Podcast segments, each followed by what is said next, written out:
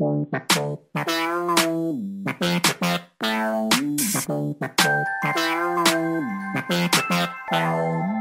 走台湾，共感每一处发生的美好，听见台湾这片土地正在诉说的故事。欢迎收听台湾 Talk Bar，台湾说吧。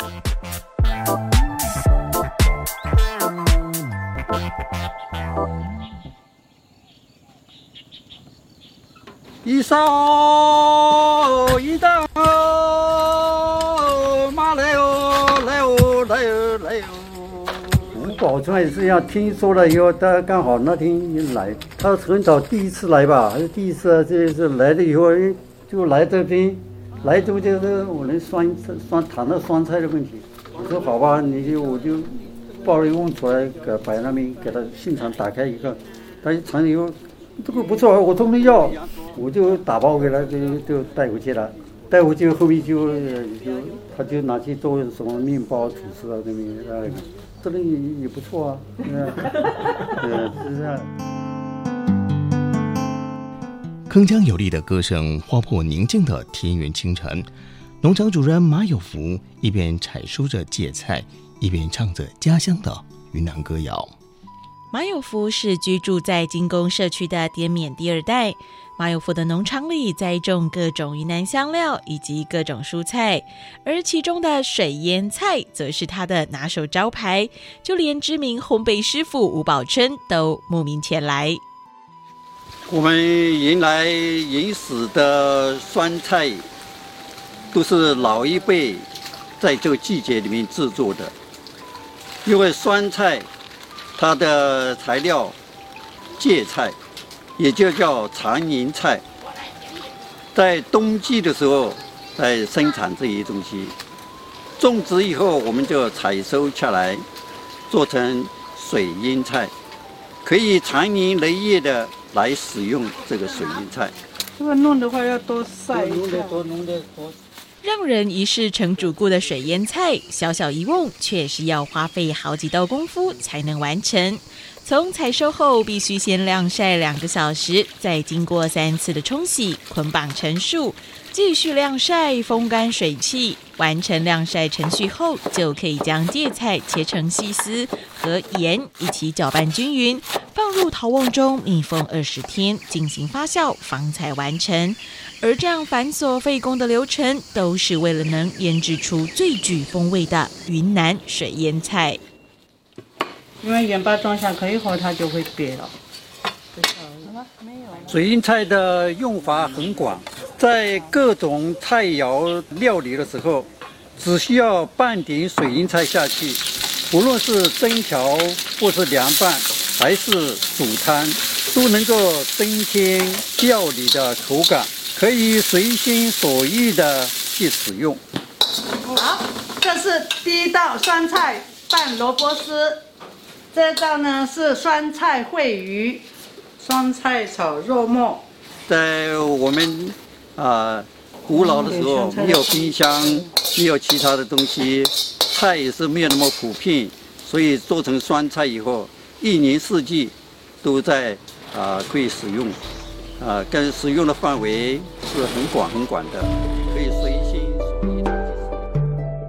光是一个水腌菜，就可以让进攻社区的地方妈妈们烹饪出一道道美味可口的料理。而高手在民间这句话应用在这些妈妈们的身上，再适合不过。进攻社区几乎每一户人家里的厨房都有一位料理厨神，因为早年经历过战争生活，这些妈妈们信手拈来一个食材，就可以变化出让人惊艳的云南菜。但是每一道云南菜的背后，都诉说着妈妈们的生命故事。其实哈，我是很不会做菜饭的，因为从小的时候哈，家里面环境不是很好，因为我妈妈从小还是一个孤儿。她没有学习的，她而且以前生活很苦，她也没有说做的是什么特别好吃的什么。但是我们的那个，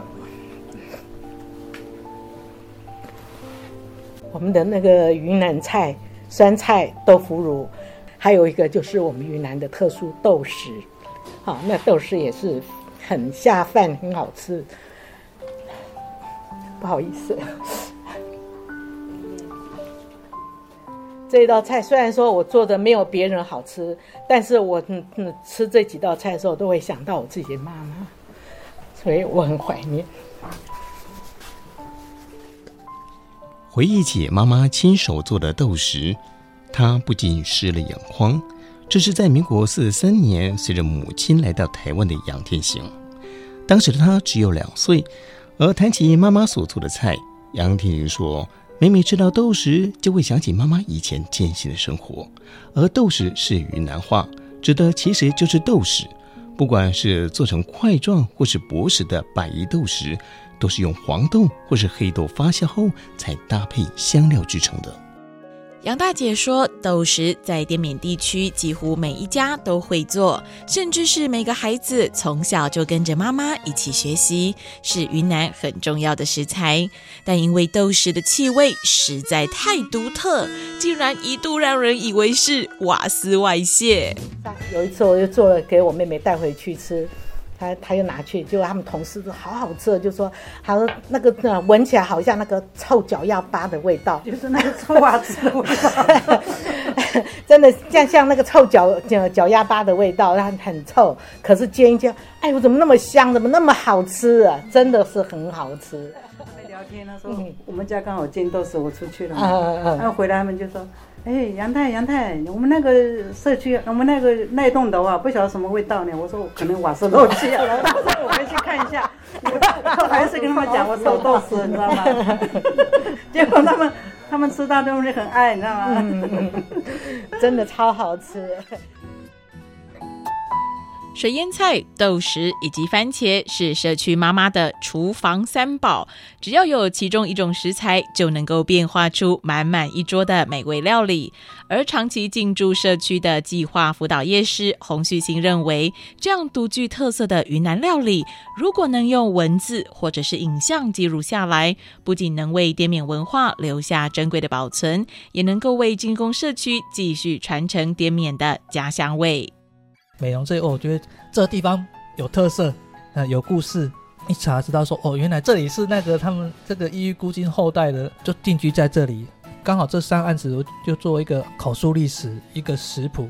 哦，所以像我们做这本口述历史的时候，就收录了十二个长辈，或说在地的第二代，他们的生命故事，由他们的角度来来去讲他们的成长过程。之后我们做这一本哦，珍藏精工滇缅味。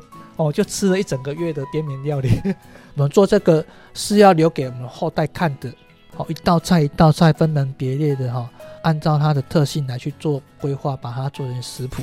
好，所以说我们在每一个篇章的最后都会纳入一个小故事。我就请哦，那主菜的大姐们呢，就讲说你们这道菜和你们有关的故事来讲，未来。要再继续走更长远下去，也是要靠他们在地的人哦，甚至是年轻一代下去一起去推动啊，有有做有在推哦，就会有被人看见嘛。所以说，我觉得在这地方就是有很多故事的啊，记录下来的话，未来就可以成为这四个村子的文化资产了。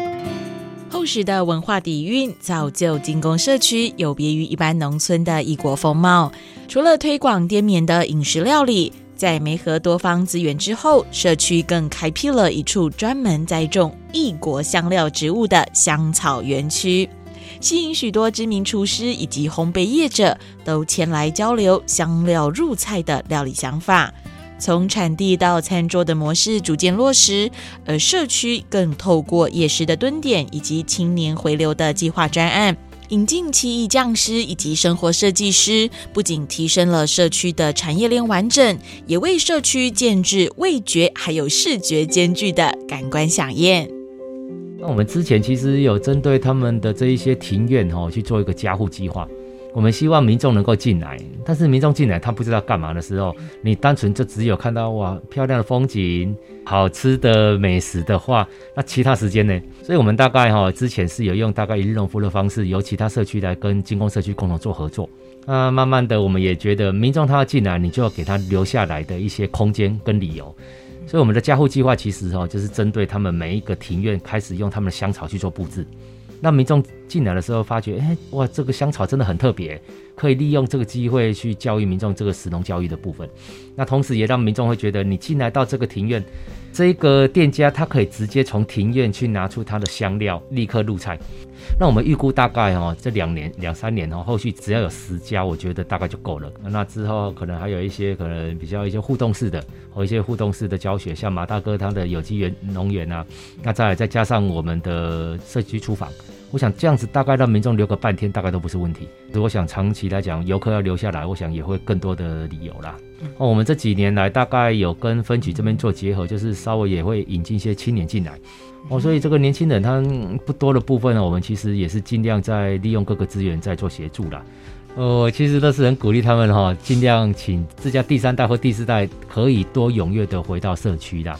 那当然要请他们回来的时候，我们等同呃社区的长者跟我们局都要把整个环境用到好哦，包含整个产业啦，或者是一些加工品的一些方向哦，跟店家的合作的一些脉络，也都要让他们看到说这个其实是有希望。金宫社区以云南料理发迹，期许用舌尖上的酸辣滋味，共感过往的艰苦岁月。每一道云南菜都是社区长辈对生命经历的记忆。随着日渐年迈，再独特的手艺功夫都将面临传承危机。因此，要如何透过饮食文化带动地方产业，创造更多就业机会，让年轻人愿意返乡，使社区注入年轻世代的传承，这将是进攻社区未来发展最重要的关键因素。